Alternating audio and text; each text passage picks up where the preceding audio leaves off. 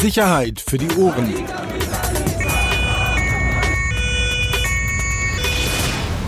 Der Podcast aus Berlin. Sicherheit für die Ohren, euer Lieblingspodcast. Hast du schon gedrückt oder was? Ja, Achso. Aufnahme läuft. Herzlich willkommen, liebe Leute. Sonst immer die schöne Begrüßung von Peter Rosberg, aber in diesem Jahr habe ich mir vorgenommen, selber mal viel öfter die Begrüßung zu machen, weil ich einfach die bessere Aussprache habe als Ostdeutscher. Das kommt gleich sofort sympathisch rüber an der Stelle. Wie geht's dir? Äh, Den Umständen. Bin heute gefühlt nach vier Wochen mal wieder im Büro. Mhm. Und sofort dieser Stress hier mit dir und Überfordert dich, ne? Es überfordert mich. Ich habe da oben noch äh, 30 Zeilen offen. Ich, muss ich. Ja, ist so. Muss, Ja. muss geschrieben werden. Muss, muss morgen ins Blatt. Viel. Nach den Bölleropfern kommen jetzt die Glatteisopfer in die Krankenhäuser. Du wirst lachen. Aber ist so. UKB, 21 Leute. Schlimmster doppelter Beckenbruch. Oh. Naja. Und repariert wird mit einem Mädchenfänger. Was ist ein Mädchenfänger, ne? Also nehmen wir mal an, du hast einen Unterarmbruch, ja, klassisch, weil hinten runtergefallen, abgestützt, knackt, drunter. Da kommen so Baskets auf deine Fingerkuppen. Da werden deine Finger lang hochgezogen und an deinem Unterarm hängt ein Gewicht, das zieht's nach unten. Und das zieht praktisch den gebrochenen Knochen auseinander. Erstens sorgt das für die Heilung, dass die Knochen nicht schief wieder aneinander wachsen. Und zweitens gehen wohl ein Stück weit auch die Schmerzen weg. Nennt man Mädchenfänger, Extensionsgerät oder so. Könnt ihr mal googeln. Es gibt ein sensationelles Foto mit, mit einem tätowierten Pfleger und dazu diese Fingerdinger. Äh, sensationell. Mache ich jetzt mal 30 Zeilen. Spannend. Ja, das ist Lokaljournalismus. Ich weiß, davon hattest du dich äh, ja schon vor längerer Zeit verabschiedet. Du machst ja jetzt, machst ja die großen Projekte nur noch für dieses Haus und, und, und scheffelst die Kohle, wirst berühmt und so. Ist schon klar. Aber weißt du, Menschen wie ich, einfache Leute von der Straße, ja, die mit öfter mal mit Kollegen reden, ja, hier, die wirklich im, im Flow drin sind draußen und die Stimmung aufgreifen und sich nicht zu fein sind, auch mal 30 Zeilen zu schreiben, die sitzen hier und machen zusätzlich noch einen Podcast, den wahrscheinlich deswegen niemand hört, sondern nur wegen deinen Geschichten. Aber ist ja okay. So, heute haben wir alles dabei. Heute haben wir alles dabei. Wir haben Hip-Hop, wir haben Rocker, wir haben EncroChat. Hast du gesehen, was ich dir gerade geschickt habe? Ja, hab ich gesehen, ja. Eine Staatsanwältin, die mit sich mit einem Dealer eingelassen hat in Hamburg, aufgeflogen ist wegen EncroChat. Festgenommen wurde. Ja, absolut. Dann sind wir ganz aktuell. Wie heißt, es gibt doch aus irgendeinem komischen Mafia-Film so einen ganz dummen Spruch irgendwie. Plato Obluma. Ja, der ist gut, aber nee, so ein, verscherz es dir nicht mit deinem Buchhalter Ja. und deiner Ex-Frau. Da musste ich gerade so dran denken, wenn ich so heute Morgen so bei Instagram ein bisschen rumschaue, gibt so einen Berliner, über den wir auch schon ein paar Mal berichtet haben, über den wir auch nicht mehr berichten dür dürften oder der auch gesagt hat, wir sollen nicht mehr über ihn berichten, Abdallah Abu Chaka, der offenbar ein bisschen Ärger hat. Wir können ja jetzt, also Aber rein wann machst du das fest? Naja, es gibt ja einen Account, den Namen werden wir jetzt auch nicht sagen. Es gibt aber einen Account, der offenbar mit ihm jedenfalls in, in dem Teil der Öffentlichkeit so ein bisschen abrechnen will. Klingt so, kann natürlich auch vorgegaukelt sein, aber klingt so, dass es eine Frau ist, äh, die den Account erstellt hat und auch postet und auch sehr vieles postet, die auch sehr viele Zuschriften bekommt, offenbar von anderen Frauen, vor allem, die in der Vergangenheit auch mit ihm zu tun hatten. Und da wird ganz schön abgerechnet in der Öffentlichkeit, Instagram mit Backup-Account und ähm, ja, Ich sag gut. dir, die sozialen Medien machen alles kaputt. die machen auch das Zwischenmenschliche kaputt. Die, die machen alles kaputt. Anstatt mal einen Hörer in die Hand zu nehmen und einfach mal Wählscheibe und einfach mal ein Problem aus der Welt zu Nee, treffen. räumen. Obwohl, treffen ist Ja, gerade schwierig. Mann, geht treffen ist gerade schwierig. Ah, trotzdem, soziale Medien machen alles kaputt. Machen, machen Journalismus kaputt. Jan-Erik Peters, Ex-Chef Welt, Business Insider hat es nämlich auch gesagt. Das macht alles kaputt. Macht alles kaputt. Alles kaputt, auch bei Mahmoud sehen. Das ist jetzt nicht. Doch, den Übergang fand ich Nee. gar nicht so schlecht. Radiomoderatoren-like. Rossi, das nächste große Ding für dich, Radio. Ich war letzte Woche, wenn ich das kurz mal erzählen darf, ich war das erste Mal am neuen BER. Ihr hattet einen super Termin gleich gehabt. Super Termin, einige Tücken, muss man ehrlich sagen, komme ich ja noch drauf, dieser Flughafen. Also wir haben ja online drüber berichtet, wir haben auch im Blatt klein drüber berichtet, auch wenn ich hier nicht mehr kritisieren darf, tue ich es. Im Blatt meiner Sicht viel zu klein. Aber ist in Ordnung. Ist auch völlig egal. Du, Also, neulich, nur mal so, neulich habe ich den Podcast von den Kollegen gehört, Medienwoche, ne? Auch Welt, die gehen noch viel härter ins Gericht mit dem eigenen Haus. Also wir müssen uns da gar keine. Na also, wir no, sondern ja, können wir doch mal. Wir müssen uns gar keine Gedanken machen. Also jedes Mal kannst du sagen, hier was, hier, guckt mal, hört mal bei den Weltkollegen rein. So, hier, unausgegorene Recherche und was da nicht alles. Nein, wir sind, wir sind soft. Wir sind loyal. Gut, dann werde ich beim nächsten Podcast eine Petition gegen den Wettoper hier starten. Also Mahmoud El-Zain, Pate von Berlin oder auch El Presidente genannt, eine ganz wirklich schillernde Figur. Seit 20 Jahren, 30 Jahren. Genau. Wir hatten, äh, wenn ihr mal reinhören wollt, kleiner Hörtipp noch, wir hatten vor nicht allzu langer Zeit sein Buch besprochen.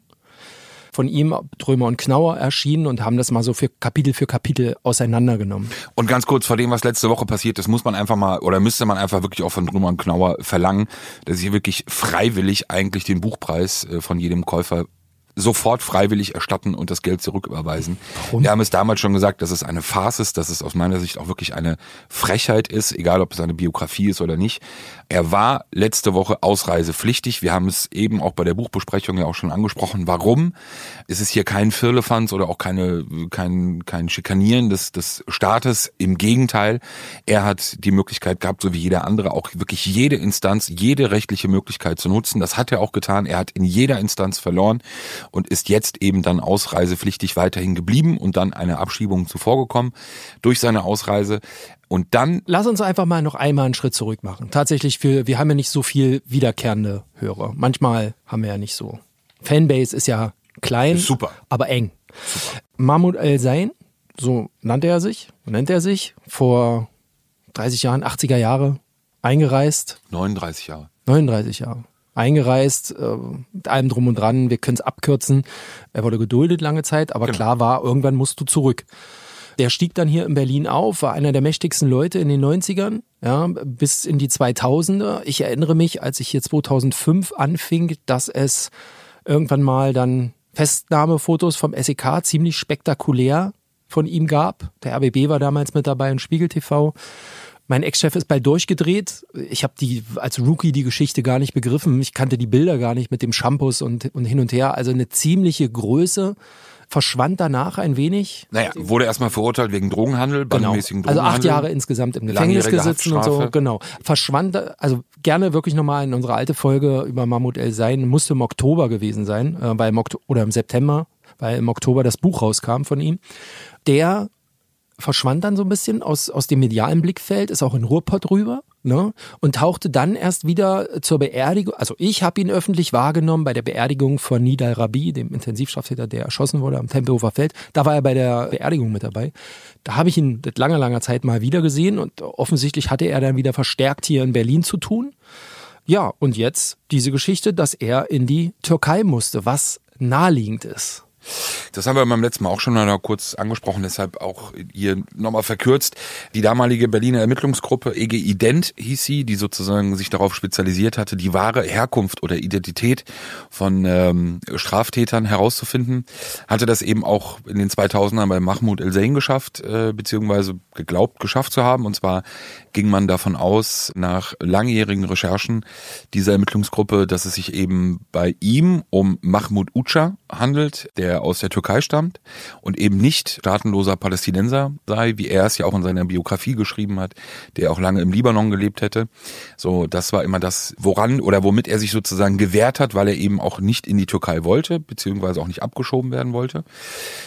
Also er kam dann irgendwann hat er wirklich, nachdem er verurteilt wurde, saß er im Gefängnis, eben lange in Berlin. Danach ist er mit der Familie nach Duisburg, Duisburg-Marxloh. Ganz kurz an der Stelle nochmal, ähm, die Beamten von der IG-Ident haben ja sogar dieses, dieses türkische Staatsbürgerschaft-Register namens Nüfus durchrecherchiert, durchermittelt und haben da seinen Namen gefunden. Da muss man auch sagen, also es ist jetzt nichts, es war jetzt nicht so, dass man nicht wusste, mit wem man es tatsächlich hier in Deutschland zu tun hat. Genau, aber das klingt jetzt so, das war schon ein Riesenakt, also eben Absolut. auch dazu zu kommen. krieg mal was in der und Türkei. Äh, genau, eben auch diesen, diesen Stammbaum, diese Stammbaumrecherche zu machen. Die Stammbaumrecherche klingt immer etwas komisch oder klingt auch etwas äh, schwierig, aber anders auch gar nicht möglich oder anders eben auch gar nicht herauszufinden. Und das ist eben unabdingbar gewesen bei einigen Personen, die offenbar eine falsche Identität bei der Einreise angegeben haben. So, und er gilt da als eines der bekanntesten Beispiele Deutschlands eigentlich, auch aufgrund seiner Rolle, die er auch in seiner Biografie auch schon auch beschrieben hat. Er hat ja da auch kein Blatt vor den Mund genommen, was seine eigene Rolle oder Wichtigkeit in dieser Clan-Szene und kriminellen Szene insgesamt angeht. Es ist auch so aktuell, ist gegen ihn ermittelt worden. In Berlin gab es wieder Verfahren. Er kam vor einigen Jahren wieder Aus Marxloh? Genau, aus Duisburg hat sie den Mittelpunkt dann wieder ein bisschen nach Berlin verlegt, hatte in Schöneberg gelebt, gewohnt zuletzt. Und wie gesagt, es gab aktuelle Verfahren. Ich habe es eben angedeutet, er war, ging selbst bis vor das Bundesverfassungsgericht, um sozusagen seine Abschiebung. Das auch mal erklären, also du klagst vor dem Verwaltungsgericht, Ja, das müssen wir nicht. Oberverwaltungsgericht. Die einzigen Instanzen, kann man ja auch nachgucken dann irgendwie. Also du hast jedenfalls lange Jahre bist dagegen vorgegangen, hast am Ende in allen Instanzen verloren und es war klar, er ist ausreisepflichtig. So, und dann gibt's jetzt halt zwei Möglichkeiten, was du halt machst. Entweder du wartest halt, bis du abgeschoben wirst, SEK und äh, andere Einheiten morgens irgendwie um fünf oder um sechs bei dir einreiten, dich abholen, Flieger. wie Soll man sagen, er ist äh, hatten. Familienvater, ne? hat damals eine, eine Frau mit deutschem Pass geheiratet, ähm, hat, glaube ich, neun Kinder. Mindestens, ja. Also ich glaube, es waren sogar, ja, Offiziell. genau. So, oder wenn du halt eben weißt, du hast den Rechtsweg ausgeschöpft und das ist hier, glaube ich, der Fall. Du sagst dann, okay, alles klar, Leute, dann reise ich eben freiwillig, freiwillig in Anführungsstrichen. Also ich, frei, ich, ich wähle sozusagen das Datum selbst, die Maschine und fliege dann ähm, in die Türkei, reise eben aus und habe damit, wie in seinem Fall, in Anführungsstrichen erstmal nur eine Wiedereinreisesperre von sechs Monaten. So. Die wäre bei einer Abschiebung gleich schon mal deutlich höher. Die würde, glaube ich, dann sogar bei zwei Jahren liegen. Und du hast es gerade angedeutet, natürlich ist es so, eben aufgrund von Familie und aufgrund von Kindern, die eben hier sind, kann er dann, und das wird er mit Sicherheit auch tun, äh, dann nach sechs Monaten Anträge stellen äh, zur Wiedereinreise. So. Und es gibt auch Gerüchte, dass Krankheit, das hat er wohl offenbar auch bei einem Antrag schon mal äh, angegeben, bei ihm eine Rolle spielen soll. Also zur Behandlung, Krankheit und Familie, das sind eben schon Dinge, wo man dann eben spätestens in einem halben Jahr schauen muss, okay, inwieweit ist ihm dann möglicherweise hin und wieder es doch zu gestatten, einzureisen, um eben auch Familienzusammenführung, Aufwachsen der Kinder mitzuerleben. Ja. Aber sollte er kriminell werden? Naja, wie gesagt, es liefen sowieso noch Verfahren auch gegen ihn, offene. Das ist auch eine spannende Frage, was aus denen dann eigentlich wird, wenn er jetzt nicht mehr da ist. Ich glaube, dass man trotzdem sowieso versuchen wird, auf Behördenseite, dass es nicht bei diesen sechs Monaten bleibt. Ich glaube, dass, dass es da auch genug Anhaltspunkte dafür gibt, eben aufgrund seiner, seiner Geschichte und Vorgeschichte und auch aktuellen Geschichte bis zu seiner Ausreise, die das möglicherweise rechtfertigen würde. Und guck mal, ich habe das gesehen, ich finde das ja absurd. Also bei Twitter hat man dann ja, als wir die diese Nachricht dann publik gemacht haben, ganz viele Kommentare drunter, ja, und morgen ist er wieder da und Ja. der deutsche Staat ist so schwach. Ganz ehrlich, ich finde, es ist ein, ja, der deutsche Staat wirkt vielleicht auf den ersten Blick lame, weil so etwas wahnsinnig lange dauert. Aber es ist in aller Deutlichkeit, finde ich, muss man das auch sagen, ein konsequentes Verfahren gewesen. Alle rechtsstaatlichen Mittel konnten und sollen natürlich auch von ihm genutzt werden. Er hat es gemacht. Er hat in diesen Instanzen verloren. Vielleicht, ich weiß nicht, wonach man das messen soll, hat es zu lange gedauert, aber es gab am Ende auch ein klares Ergebnis. So, und dieses klare Ergebnis hat letzte Woche dann wirklich auch zu absurden Bildern geführt am Flughafen, muss man einfach mal ganz klar sagen. Ich sag mal im Nachgang, es gab sogar eine eigene Pressemitteilung vom Innensenator dafür, was ja auch nicht gang und gäbe ist, wenn jemand abgeschoben wird. Ne? Also es zeigt ja auch ein wenig die Bedeutung der Person einfach. Naja, wir sind auch im Wahlkampfjahr. Ja, aber das glaube ich, Wahlkampfjahr, also dann hätte man das glaube ich auch anders gemacht. Also dann hätte man es auch anders ähm, zelebriert. Also das glaube ich nicht. Hm. Nee, das glaube ich nicht. Woran machst du das fest? Äh, Ja, weil es, ich meine, er ist ja nicht äh, der erste Innensenator, der sich da um diesen Fall kümmert. Ne? Er ist jetzt zum Abschluss gebracht worden, zum Abschluss in, in Anführungsstriche. Ja, kannst du dir jetzt natürlich auf die Fahnen schreiben, aber es gab natürlich auch einen Vorkampf, ne? all die Jahre. Ja, aber genau das meine ich. Ich hatte jetzt nicht den Eindruck und wenn ich da meine meine Eindrücke von, wann war es, Donnerstag oder Freitag? Warte mal, wir waren, 30. hatten wir es im Blatt, am 29. Was war denn das letzte Woche? Du Ähm, wirst doch noch wissen, wann du das erste Mal am BR warst. 29. am Freitag war das. Also ich war ja am Flughafen, habe das Prozedere ja mitbekommen bzw. gesehen, habe danach bei der Innenverwaltung in Berlin angefragt und deshalb würde ich dir da so ein bisschen widersprechen.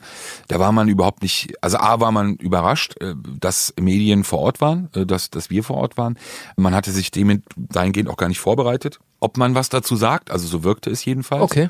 Und das, was dann kam, also auch der O-Ton auf dem, auf dem Flur in der Innenverwaltung in der Klosterstraße, ich glaube, der war auch sehr kurzfristig, der war auch sehr spontan und die Pressemeldung, gut, die Infos waren bekannt und ich glaube schon, dass man auch bei der Geschichte dann schon eben auch mal etwas vermelden kann einfach. So. Aber ich will das nochmal ganz kurz sagen. Am Ja, Flughafen, wie war's denn am Flughafen? Es ist, ähm, also so wie man sich's halt fast vorgestellt hat, aber eben aufgrund der Gesamtumstände Corona halt schon absurd. So der Flughafen halt eigentlich tot. Du hast, ich glaube ich, in der zwischen die Maschine sollte um 14 Uhr abheben. Du hattest zwischen 13 und 15 Uhr hattest du glaube ich vier Maschinen insgesamt. Zweimal Istanbul, einmal Erbil oder Bagdad und einmal Moskau war das glaube ich und Innsbruck noch. Entschuldigung, fünf. Also es war wenig los. Es war, ich war also ab elf, Viertel nach elf am Flughafen. Ja, du hast Zivilpolizei schon recht früh bemerkt. Ansonsten, wie gesagt, hat die wenigen Fluggäste für die für die Maschinen. Ich saß dann mit einem, also wir hatten uns aufgeteilt, Kollege und ich. äh, Ich saß dann drin und habe sozusagen auf den Eingang geschaut und wirklich absurd. Irgendwann, ich glaube, es war um, lass es zwölf gewesen sein, kurz nach zwölf. Ich sitz da, schau raus, ist ja so direkt der Parkplatz davor siehst du einfach so eine Wagenkolonne, fünf, sechs Autos, sowohl Berliner als auch äh, Kennzeichen aus NRW, wo dann auch klar war, okay, alles klar, auch bei den Karossen, Land Rover, Land Rover, 7er BMW, Porsche, Turbo, schieß mich tot, noch zwei High-Class-Modelle. Es waren also sechs, sieben Autos. Alle haben dann nebeneinander gehalten. Es war ja auch, wie gesagt, genug Platz. Und dann siehst du einfach nur wirklich wie eine Armada an Männern alle schwarz gekleidet, alle dunkel gekleidet, bis auf ganz wenige Ausnahmen. So wie bei den Gerichtsverhandlungen. So wie, so wie bei den kenne. Gerichtsverhandlungen. Dann ausgestiegen sind. Ich glaube, also wirklich jedes Auto muss bis auf den letzten Platz voll gewesen sein. In diesen Flughafen reingekommen sind und es war auffällig, sofort, wirklich jede Person wurde gescannt. Also es war wirklich so, dass es auch, ich weiß nicht, ob bewusst oder unbewusst, aber offenbar Aufgabenverteilungen gab Präsident Mahmoud El-Zein lief immer so ein bisschen umringt von einigen Leuten. Andere sind dann entweder vorgelaufen oder an der Seite. Jeder wurde gescannt. Jeder, der irgendwo saß, gescannt, Bulle, Presse oder was auch immer. Was dann später auch wirklich zu unschönen Szenen geführt hat. Und ja, dann war es halt so, dass wir uns ja dann irgendwann als Medien, also Spiegel TV und, und wir, die, die vor Ort waren, wir haben uns noch. Die Achse des Bösen. Die Achse des, die, die Achse des Bösen, genau. Die Achse des Bösen mal wieder. Wir konnten uns, Kollege und ich, ein bisschen zurückhalten. Bei Spiegel TV ist es ja in dem Sinne allein schon durch die, durch die Technik, durch Kamera. die große Kamera mhm. und so ist es ja dann schon schwierig, so. Und dann ging es sofort los. Also es war klar, er wollte nicht gefilmt werden, die, die, die Entourage. Aber er ist ja eine Person des öffentlichen Lebens. Er hat ein Buch rausgegeben. Er ist das ist, du weißt doch, die Selbstwahrnehmung. Ich weiß, und natürlich ja, ja. Ist, ist, sollte dieser Tag, und das hat man auch gemerkt, das sollte natürlich medial nicht bekannt werden. Dieses, dieses Bild wollte man nicht. Man wollte auch nicht dieses Bild des des Mannes, der sozusagen danach geben musste und auch diesen Kampf verloren hat. Er hat ihn juristisch verloren, dann eben äh, wirklich in dieses Flugzeug steigen muss. Er hat viele Jahre dem deutschen Staat auf der Nase rumgetanzt, ihn, ihn auch ein Stück weit ja so weit ausgenutzt, wie es eben ging. Thema Hartz IV, äh, was ja lange Zeit auch bei ihm immer ein, äh, ein, ein Thema war. Ja, dann mit Regenschirmen. Also es wurde eben versucht, ziemlich massiv auch die Berichterstattung zu verhindern. Man ist auch auf die, auf die Medienleute auch zugegangen. Die Polizei am Flughafen war ein bisschen überfordert, also die uniformierte die Bundespolizei. Polizei, genau. Auch der Sicherheitsdienst hat sich da eher zurückgehalten. Es war eben, und weil es recht leer war, war hat sich alles an diesem Flughafen wirklich nur auf dieses Szenario bezogen, beziehungsweise den Blick drauf gehabt. Und dann ging es natürlich darum, wir wollten, weil große Personengruppe, alle hatten fast dasselbe an. Maske auf, manche hatten noch Kapuze und Mütze auf. Das heißt, um wirklich auch ein gutes Bild zu bekommen, musstest du schon irgendwie auch dann versuchen, ein Plätzchen oder einen Platz zu finden, wo du irgendwie eine Chance hast. Und dann ist es so an dem Flughafen, wenn du dann in den Sicherheitsbereich gehst, ist oben drüber so eine Empore, wo da ist auch Starbucks unbezahlte Werbung. Und da sind wir dann hingegangen und das haben sie nicht bemerkt, weil sie sonst wirklich dafür gesorgt hatten, unten auf der Ebene Null sozusagen Bilder zu verhindern. Und dann standen wir da oben, beziehungsweise Mario, mit dem ich dann äh, vor Ort war, der stand dann da oben, hat dann wirklich noch gute Bilder gemacht. Dann haben sie ihn entdeckt, dann sind Feuerzeuge geflogen, noch andere Dinge geflogen. Also es war, wie gesagt, zwei Dinge waren klar. Man wollte diese Bilder verhindern und natürlich auch wieder, es gibt keine Anerkennung des Rechtsstaates, so das, das und auch wie dieser Staat hier funktioniert. Du hast es gesagt, Person des öffentlichen Lebens. Er hat eine Biografie rausgebracht. Das ist nicht in ihrer Man hätte Denke. ihn zum Interview treffen können. Es ist ja, es ist aber nicht in ihrer Denke, sondern ihre Denke ist einfach nur, sie selber entscheiden darüber, was erlaubt ist und was nicht erlaubt ist. Anders, alles andere zählt nicht für sie. Das ist das Mantra eben auch dieses Milieus und und und dieser ja und dieser kriminellen Szene. So und da hat, hat das Beispiel dann äh, war, oder war ein Paradebeispiel. Witzig war eine Szene am Ende, wer diesen Flughafen kennt. Man fährt hoch, Kurzzeitparker, schweineteuer, muss man mal sagen. Du kannst aber nur mit Karte bezahlen. So, die Jungs alle in ihre Autos und du kriegst kein Parkticket, wenn du hochfährst, sondern das ist mit diesem Kennzeichenerfassungssystem. Das heißt, du fährst hin, dein Kennzeichen wird erfasst, die Schranke geht hoch. Ist das legal? Schranke geht hoch, ist ein Parksystem, keine Ahnung. Schranke geht hoch, du parkst. Beim Rausfahren wird natürlich die Schranke, geht die Schranke nur hoch, wenn du vorher am Automaten dein Kennzeichen eingegeben hast und den offenen Betrag ah, bezahlt hast. Okay. Der erste von der Land Rover Truppe fährt einfach los, nichts passiert. Okay, muss wieder zurück. Dann gehen sie an diesen Automaten und dann halt das Problem halt auch ähm, in dieser Szene, Welches Nur- Kennzeichen habe ich heute dran? Nur Kreditkarte. ah, keine EC-Karte. Auch kein Bargeld. Nur Kreditkarte. So. Und dann hat es ein bisschen gedauert, bis diese Entourage, bis die Autos dann das Gelände verlassen konnten. Weil es, äh, ja, aber es ist am Ende, wenn man das so sagen will oder darauf runterbrechen will, der Rechtsstaat hat gewonnen. Es war ein langer Kampf und deshalb verstehe ich auch nicht diese ganzen oder vielen Kommentare und Äußerungen, die da teilweise auch bei Twitter irgendwie zu sehen waren. Jetzt ist ja der Bogen eigentlich auch schon vorgegeben von Elzane zu, Manuelsen zeigst du gerade? Warum? ja, Gibt's da Zusammenhänge? ja, enge Verbindung. Bei Ruhrpott. Ja, er hat's ja auch hier. Also vielleicht in der Nachricht ja auch drin.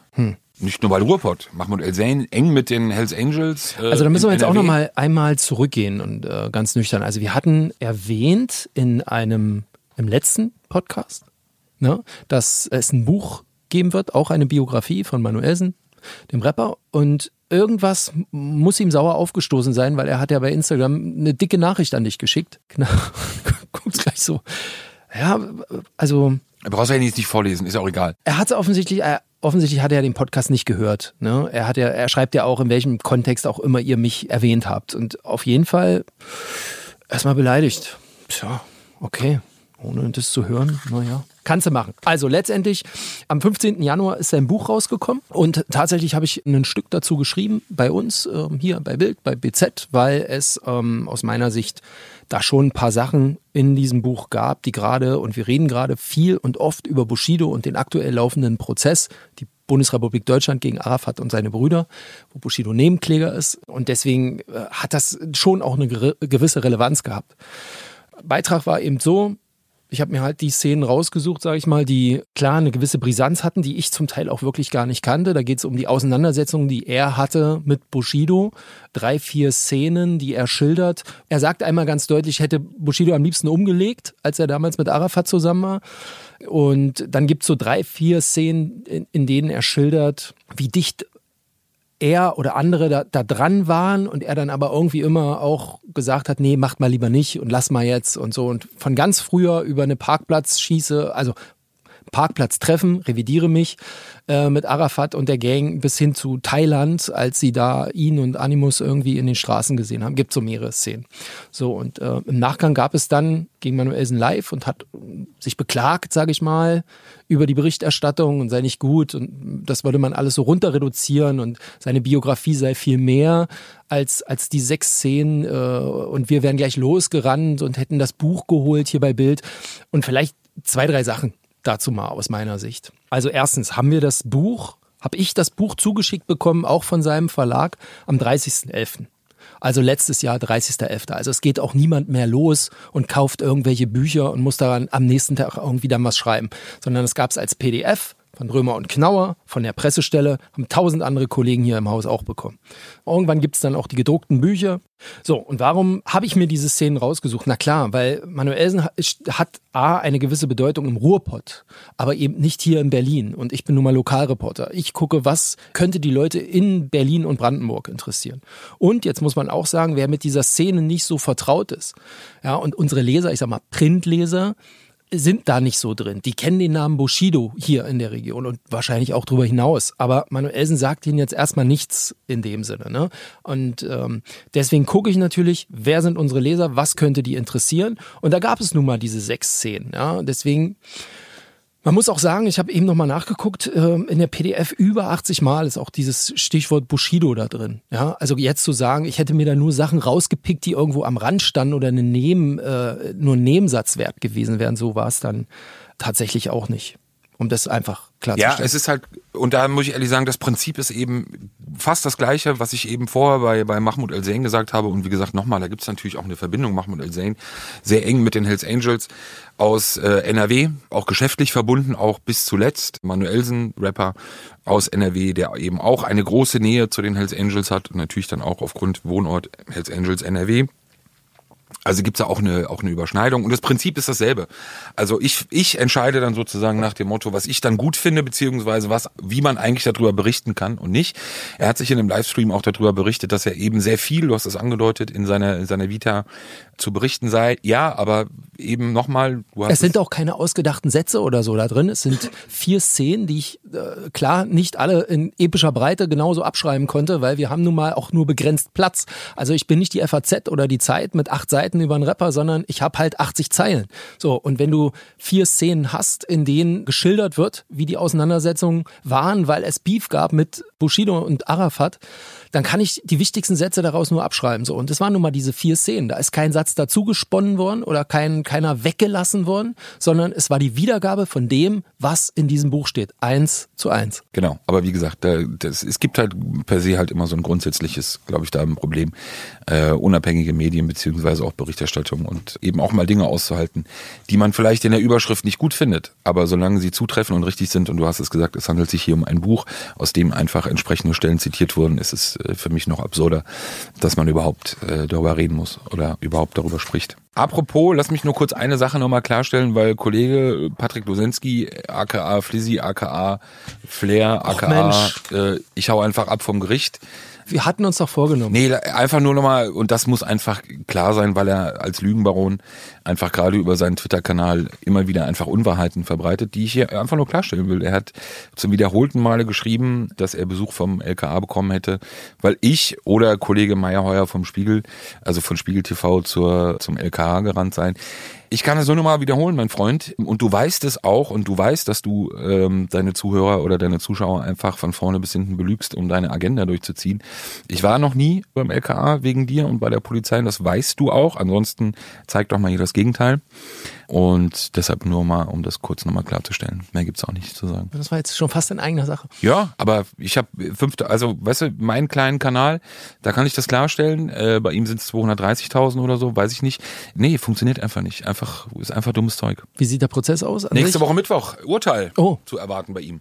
Aber wie ich beim Kollegen äh, Matthias Becker äh, las, ist ja der Richter wohl Richter gnädig und soll eigentlich ganz gut Signale gesendet haben, dass es, dass es nicht ganz so hart ausgeht. Also so hat, das war, glaube ich, der Tenor äh, aus diesem Beitrag. Wie gesagt, ich kenne weder den Hm. ich habe den Richter, auch gelesen, den Beitrag, ja. Da standen gute Sachen dran. ich kenne weder den Richter noch, noch sonst irgendwas. Ich habe dem noch nie zu tun gehabt. Irgendwie ist mir noch nie aufgefallen. Ja, ich glaube, die spannend wird ja dann sein, einfach bleibt er jetzt mal vor Ort oder rennt er dann wieder los und haut ab. Darf man das eigentlich? Darf man, wenn ein Urteil, ja eröffnet. Achso, Urteil. wenn ein ja. Urteil gesprochen wird, darf ich da Ich gehen? denke mal schon, nächste Woche Mittwoch wird er sich zusammenreißen. Ich weiß nicht, ob Meyerheuer nochmal hingeht. Ich glaube nicht. Hat er provoziert, der Meyerheuer. Das ist ja auch, auch wieder, ist selbe Prinzip. Darf die, Tat, hingehen die. Tatsache, dass Meyerheuer vor Ort war, hat für ihn gereicht, aufzustehen und zu gehen. Seine Logik, er hätte eine Aber Ansage war May- vom, Meyerheuer im Prozess drin? als Zuschauer. Als Zuschauer? Ja. Ah, okay. Und da auch wieder, wie gesagt, diese, diese Logik, allein die Tatsache, er hätte vom LKA eben eine Ansage bekommen, er solle, so wie er sagt, sich von Meyerheuer fernhalten und empfindet es dann als Provokation, wenn Meyerheuer als Journalist in seinem Prozess auftaucht. Da fällt einem nichts mehr zu ein. Einfach. Komm. Ähm, We- we- Weißt du, was schön ist? Die Berliner Polizei ist jetzt auch auf TikTok offiziell. heißt? Nur kannst du dir mal ein paar Tanzvideos und so angucken. Okay, mache ich. Okay? Sind wir durch. Polizei-Karriere auf TikTok. Ja, sind wir durch. Heute sind wir Cool. äh, knackig, halbe Stunde, wunderbar. Ähm, das passt. Ich kann jetzt meinen Mädchenfänger noch schreiben. Und du? Tour? Irgendwas? Ja. Kurz, Ja, schon, schon klar. Kurztour. Kannst du mir vielleicht äh, den 30er abnehmen? Heute? nee. Ich muss los. Wie jedes Mal. Aber zumindest bist du heute nicht gehetzt. Okay, halbe Stunde. Standardfrage wie immer zum Schluss. Machen wir das jetzt hier regelmäßig oder? Oder wird gar das ja- keinen Fall. Oder, oder Lass das jetzt mal nochmal Corona, es ist, bleibt Du hast gesehen, dabei. was ich mir für ein Hightech-Studio mittlerweile zu Hause ja, eingerichtet hab habe. ich, ich habe zu Hause auch die technischen Voraussetzungen, nicht so wie du. ja, aber, du, aber du hast doch WLAN, oder? Du hast doch WLAN. Ja, frag nochmal bei äh, Telekom bei Vodafone nach. Äh, geht so. Nein, das ist einfach, es wird so einfach- bleiben, solange okay. Corona so ist, wie es ist, wird das schwierig bleiben. Punkt. Gut, aber machen wir nochmal irgendwann ein neues Intro? Ja, wir arbeiten dran. Ja, okay. Gut, dann erstmal. Bleibt gesund alle. Vielen Dank, äh, vielen Dank fürs Zuhören und bis die Tage. Tschüss. Ciao, ciao. Sicherheit für die Ohren. Der Podcast aus Berlin.